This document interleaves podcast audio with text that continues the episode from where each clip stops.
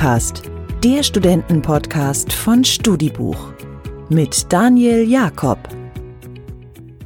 Schönen guten Morgen und herzlich willkommen zu den Corona-Specials des StudiCast. Wir wollen euch natürlich während des zweiten Lockdowns auch nicht allein lassen und starten ab jetzt jeden Dienstag mit Heidrun Link in den Tag. Sie ist Gehirnfitnesstrainerin und mit ihr klären wir ein paar interessante Fragen unseres Gehirns, die gerade auch während eines Lockdowns und der Corona-Krise vielleicht interessant werden. Schönen guten Morgen, Heidrun. Guten Morgen, lieber Daniel. Das hast du jetzt aber schön gesagt. Heidrun, wir beschäftigen uns heute mit der spannenden Frage, ob wir Menschen denn nun eher rational oder emotional veranlagt sind. Und da sagst du, so wie es Links- und Rechtshänder gibt, gibt es auch Menschen, die eher rational veranlagt sind und Menschen, die eher emotional veranlagt sind. Wie zeigt sich denn das rein physisch in unserem Gehirn? Ja, also es ist in der Tat so. Also du musst dir vorstellen, wir haben, also jeder Mensch hat zwei Gehirnhälften, eine emotionale Gehirnhälfte und eine rationale Gehirnhälfte. Und wenn wir das jetzt mal in Kürze der Zeit so wirklich in Schubladen denken. Natürlich haben wir immer Zugriff auf beide Gehirnhälften, aber es ist tatsächlich so, um Informationen in der ersten Millisekunde zu verarbeiten, um Informationen aufzunehmen, brauchst du, je nachdem, was dir eben für eine Aufgabe gestellt wird, den direkten Zugang auf deine emotionale Gehirnhälfte oder auch den direkten Zugang auf deine rationale Gehirnhälfte. Also ich sage dir mal ein Beispiel. Ähm, wenn du jetzt in Farben, Formen und Muster denken sollst, dann brauchst du in der ersten Verarbeitung brauchst du direkt den Zugang auf deine emotionale, auf deine rechte Gehirnhälfte. Also die emotionale ist die rechte Gehirnhälfte und die rationale die linke. Und wenn du jetzt äh, eher analytisch denken sollst, in Zahlen, Daten, Fakten eine Rechenaufgabe lösen sollst, dann brauchst du, um das relativ schnell zu verarbeiten, den direkten Zugang eben auf deine rationale Gehirnhälfte. Und, ähm, und das ist eben wichtig, dass wir Zugang auf beide Seiten haben. Jetzt würden viele von uns natürlich behaupten, dass sie sowohl eine rationale wie auch eine emotionale Seite besitzen.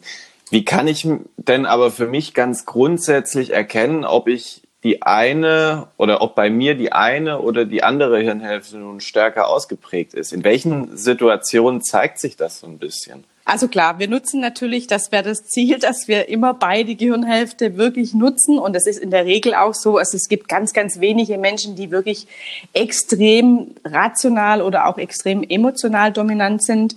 Wo du das für dich selbst auch herausfinden kannst. Das bedarf natürlich immer so einer Selbstreflexion, dass man sich selber mal beobachtet, vor allem in Situationen, wo es eher in, in, also in Stresssituationen. Das heißt, es gibt ja auch dieses Sprichwort, unter Stress lerne ich den wahren Menschen kennen. Und es ist tatsächlich so, wenn du also in Situationen bist, wo du in, in Stress kommst oder wo es so ein bisschen ausweglos für dich wird, dann reagierst du eher auf deine dominante Seite. Das heißt, äh, so, eine, so ein rationaler Mensch zieht sich da eher zurück und braucht seine Strukturen. Und ein emotionaler Mensch, der wird eher laut, wird eher noch emotionaler, muss vielleicht auch eher in Bewegung gehen. Okay, das heißt, das merkt man auch gerade wahrscheinlich so ein bisschen in dieser Pandemiesituation, die ja irgendwie geprägt ist von Unsicherheit, Ungewissheit, Social Distancing. Welcher Typ ist denn für solche Situationen besser gerüstet? Das kann man, glaube ich, oder ich, ich also aus meiner Erfahrung kannst du das so pauschal gar nicht sagen. Es kommt eben drauf an. Also deswegen gibt es ja auch unterschiedliche Reaktionsmuster jetzt in so einer, in so einer Ausnahmesituation. Es, es gibt einfach die rational Dominanten, also jetzt wirklich wieder in Schublade gedacht, die brauchen eben so ihre klaren Vorgaben, ihre klaren Strukturen, damit sie durch so eine Situation kommen. Und die Emotionalen, die brauchen da eher den Austausch, die brauchen eher äh, eine Community, die brauchen ein gutes Netzwerk, dass sie sich immer irgendwie austauschen können. Und da, da leidet sowohl der Rationale als auch der Emotionale oder die Rationale oder die Emotionale darunter. Es kommt immer drauf an, ja. Also von daher ist im Grunde jeder oder jede gleich betroffen aber auf eine ganz andere Art und Weise eben. Aus einem anderen äh, Anlass, ja. Aber das heißt, wir müssen uns das quasi auch gerade bewusst machen, wenn wir bei unseren Mitmenschen sozusagen feststellen, dass sie manchmal vielleicht sehr emotional oder in unserer Wahrnehmung sehr kühl reagieren, dann kann das genau damit zusammenhängen, dass mhm. einfach gerade diese Stresssituation für alle besteht und man unterschiedlich darauf reagiert? Mhm. Finde ich ganz, ganz wichtig in der momentanen Situation, weil es ist einfach so, wir sitzen alle im gleichen Boot. Also wir haben alle im Moment die gleiche Herausforderung, jedes Gehirn. Aber es ist natürlich so, aufgrund verschiedener Strukturen, aufgrund persönlicher Persönlichkeitsprofile natürlich auch, äh, sind auch die Verhalten und die Reaktionsweisen auf diese Situation hin eben anders. Und ich finde, das ist ganz, ganz wichtig und ist auch hilfreich und es, es bringt dich ja selbst ähm, es entstresst dich ja selbst, wenn du dich nicht permanent darüber ärgerst, wie sich jetzt äh, dein oder deine Mitbewohnerin oder Mitbewohner oder Umfeld äh, verhält, wenn du einfach weißt, okay, es gibt unterschiedliche Reaktionsmuster, weil jetzt eben eher emotional oder eher rational dominant. Und da ist es wichtig, dass man einfach auch weiß, wie die reagieren und dass es unterschiedliche Reaktionen gibt und dass man da eher aufeinander zugeht und das einfach auch ein, ein Stück weit anspricht. Jetzt haben wahrscheinlich die Hörer schon so ein bisschen für sich äh, rausgefunden, ob sie eher der emotionale oder der rationale Typ sind. Natürlich jetzt die Frage, was fangen wir mit diesem Wissen an? Wie können wir dieses Wissen nutzen? Also ähm, wo ist beispielsweise ein emotionaler Typ, ja, sage ich mal, im Vorteil? Wo, wie kann der das positiv nutzen? Wo stellt er vielleicht aber auch seine Grenzen fest?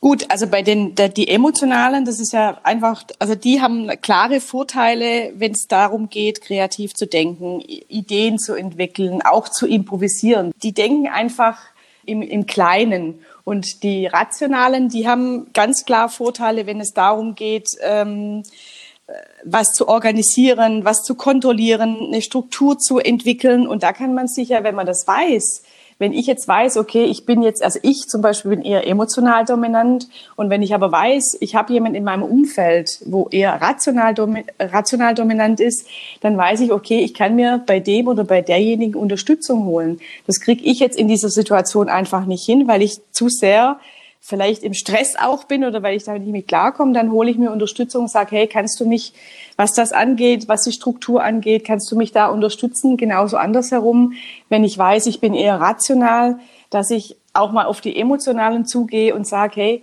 kannst du mich irgendwo im kreativen Denken unterstützen? Hast du vielleicht eine Idee?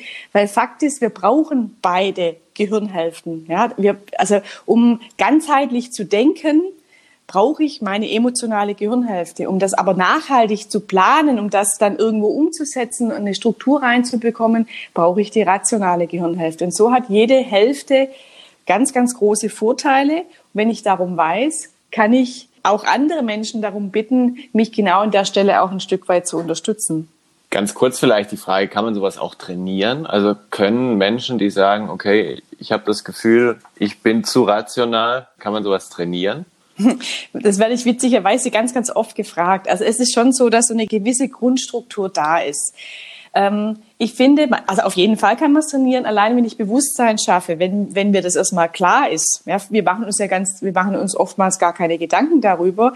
Wenn ich wenn ich merke, okay, stimmt, ich bin ja eher emotional und versuche dann immer mal wieder gewisse Strukturen zu üben. Also das Gehirn, das mag ja das Gewohnte und deswegen sind wir an der Stelle ja auch ganz oft faul. Aber wenn ich darum weiß, kann ich sagen, okay, jetzt versuche ich mich immer wieder mal in, in einer Struktur zu finden und mich da auch ein Stück weit einzuarbeiten und andersrum ganz genauso.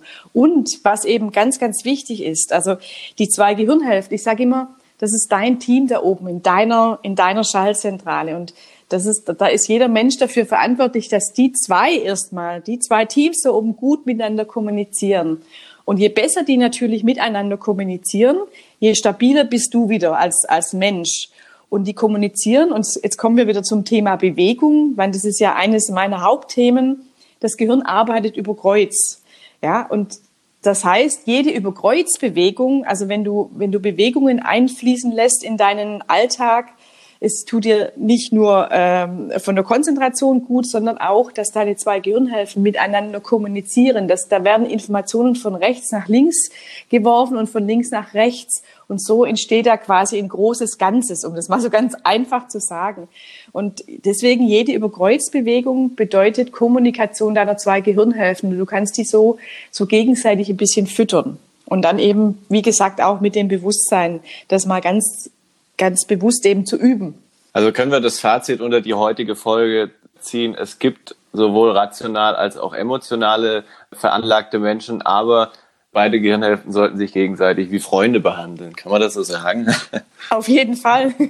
ja, auf jeden Fall. Also, also die zwei sollten erstmal in deiner eigenen Schaltzentrale, die sollten gut miteinander sein und die dürfen sich gerne anfreunden, die zwei. ja. Wir haben heute ein Thema angerissen, das vielleicht auch in deinem Buch eine Rolle spielt. Gehirn an, Stress aus heißt das. Heidrun, ganz kurz, äh, es kam erst vor kurzem raus. Was erwartet uns da in deinem Buch? Ja, also da geht es auch natürlich um das Thema rechte und linke Gehirnhälfte, um dass also jeder Mensch starke und nicht so starke Seiten hat. Da wird es natürlich ausführlich nochmal beschrieben und mit ganz vielen Tipps und Tricks, die du eben in deinen Alltag integrieren kannst. Das ist eine, eine ganz einfache, schöne Einführung ins menschliche Gehirn, gepaart mit Geschichten, die ich erlebt habe in den letzten zehn Jahren meiner Arbeit und eine ganze Reihe an Übungen, auch körperliche Übungen, kognitive Übungen. Äh, und ja, es ist ein schöner Wegbegleiter, glaube ich, durch, auch jetzt vor allem durch diese Zeit. Wir verlinken das Buch auf jeden Fall in den Show Notes, falls Die ihr da Interesse Link habt. wird verlinkt, genau. Heidrun Link Ja. wird verlinkt, genau. Ja. Und äh, in diesem Sinne bedanke ich mich für den kurzen Impuls heute Morgen Ja. und wir sehen uns oder hören uns kommenden Dienstag wieder. Bis dahin. Super. Bis dahin, Daniel. Mach's gut. Tschüss.